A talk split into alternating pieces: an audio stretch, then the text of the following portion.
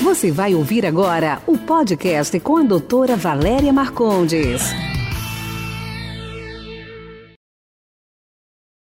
Bom, o melasma, ele acontece toda vez que você toma sol e tem um hormônio. Ah, mas eu não tenho hormônio, eu não tomo pirula. Mas às vezes é tendência, é genético.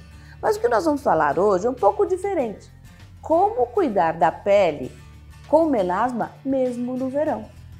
Porque quase que você fica reclusa. Você não pode ir para a praia, você não vai frequentar a piscina, você fica muito triste. Você tratou do melasma o ano inteiro e aí você vai tomar sol, o melasma vai voltar. Porque por mais que você faça as coisas, o melasma tem uma memória lá no melanócito.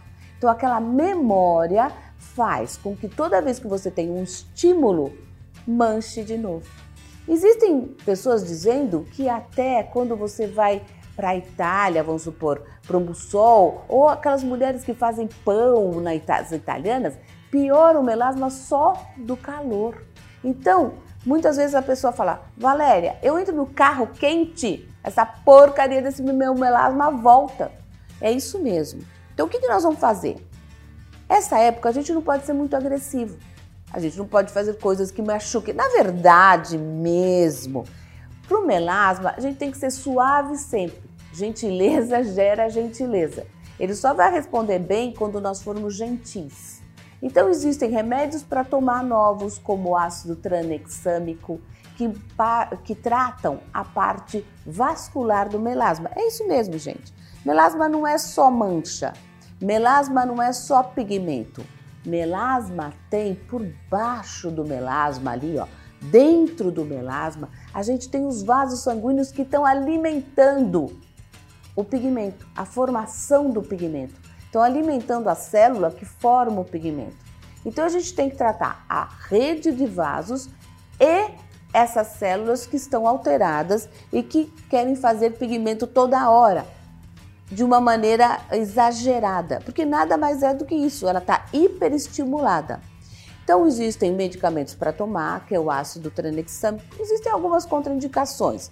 Quem toma pílula é problemático, quem tem na família é, histórico de trombose também, porque na, ele né, é mesmo um medicamento que diminui a a, que o sangue fique muito fino, muito anticoagulado. Então, precisa tomar cuidado com algumas coisas.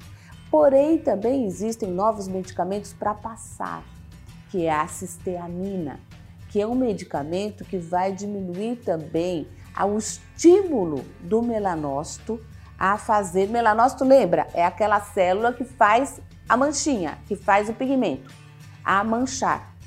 Além disso, existem remédios para passar também, como o ácido tranexâmico tópico, uh, uh, e que nada deve machucar.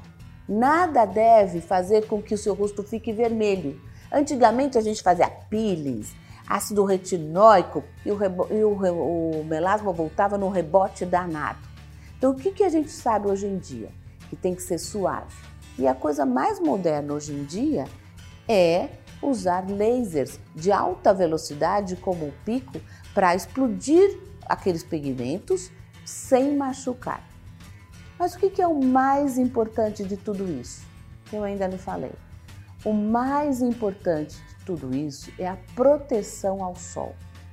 Quem tem melasma, infelizmente, não pode ficar exposto ao sol, lá, querendo bronzear o rosto. Não pode. O melasma vai voltar, mesmo que você tenha feito todos os tratamentos desse mundo. Então é importante usar chapéu com ultravioleta, boné, filtros de alta potência, 80, 99, 100, filtros de barreira com cor, porque o pigmento já ajuda a não, não machucar a pele, a não bronzear. Então lembra disso. No verão você pode fazer muitas coisas para controlar esse melasma para que ele não reapareça. Mas a principal é filtro solar. Filtro solar antes de sair de casa, filtro solar na praia, filtro solar na piscina, repõe, suou, repõe o filtro solar, viseira, boné e ficar embaixo de um guarda-sol ou de uma barraca cujo tecido também tenha ultravioleta.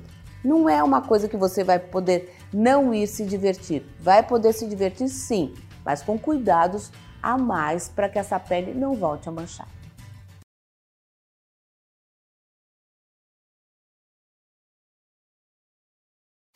Esse foi nosso podcast de hoje. Espero que você tenha gostado. Quer participar? Envie sua pergunta em áudio para o WhatsApp 11 99459 3134. Sua pergunta será respondida no próximo podcast.